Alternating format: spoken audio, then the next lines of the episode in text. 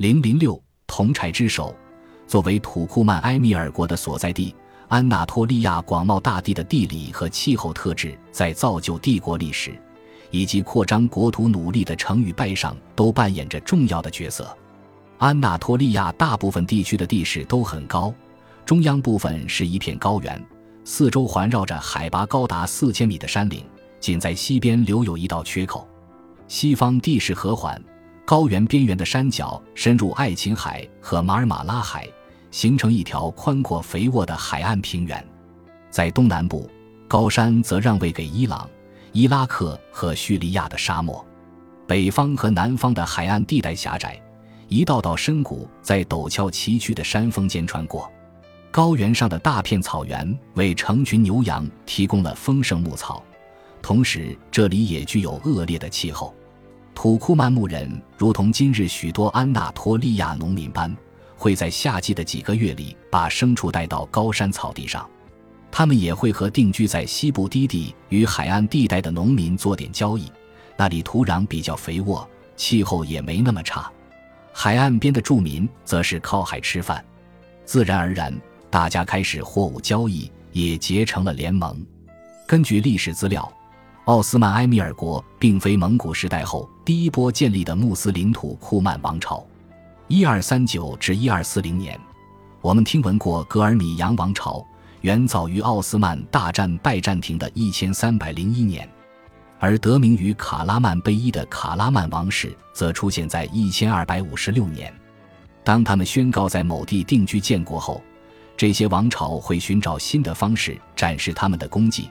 例如，建立让潜在支持者敬佩的纪念建筑，这不是游牧民族或之前居住于此的农民会做的事情，而是长期定居的民族才会有的习俗。它展现了前游牧民族想要建立定居国家的野心。土库曼珠王朝的建造活动可以见于遗留下来的刻有日期的碑文。从小国埃什雷夫位于安纳托利亚西南部贝伊谢希尔湖区的清真寺可以看出。它建于伊斯兰教历六百九十六年。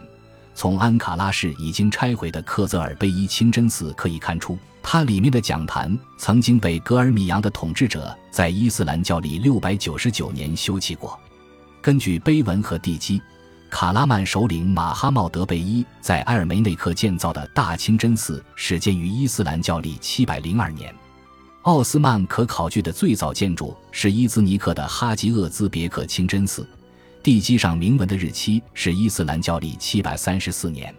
在奥斯曼传说中，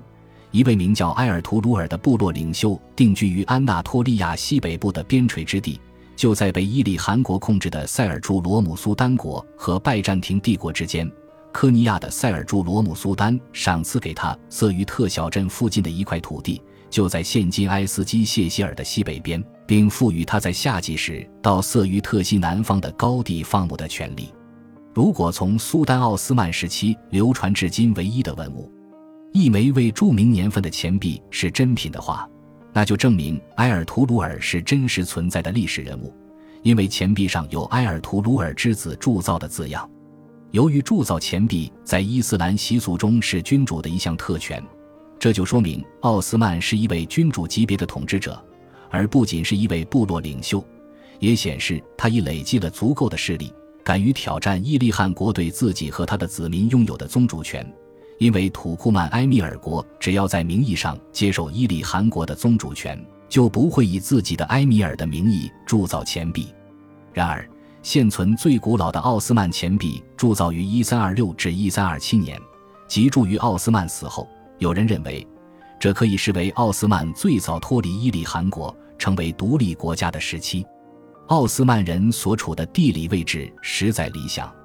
奥斯曼的领土离君士坦丁堡不远，这让他有机会和安纳托利亚西北部拜占庭城市的总督们接触，与他们争夺影响力和他的追随者的牲畜所需的牧场。离君士坦丁堡不远的好处是，一旦君士坦丁堡沦陷，他们有近水楼台先得月的地利之便，但是反过来。奥斯曼人也必须承受来自拜占庭的巨大压力，因为拜占庭的军队正全力保卫尚能掌握的风雨飘摇的领土。奥斯曼早期向拜占庭进逼的目标似乎不是城镇，而是专注于乡间的小村落。这或许是因为城镇不易攻克，而且对他和部属而言，乡下的资源价值更大。当时，一位拜占庭历史学者对这个地区的形容是繁荣、人口稠密及防卫严密。这一点得到了考古的证实。早在奥斯曼于一千三百零一年和拜占庭军队打了第一场有史可考的胜仗之前，他似乎已经控制了他父亲拥有的色于特和拜占庭人的伊兹尼克之间的草原。虽然一二九九至一三零一年间，他对伊兹尼克漫长的围城战以失败告终。在一千三百零一年大胜拜占庭军队后，奥斯曼已成为不可轻视的人物。拜占庭皇帝安德洛尼卡二世帕里奥洛格斯为了缔结特殊联盟，以应付奥斯曼日益增长的威胁，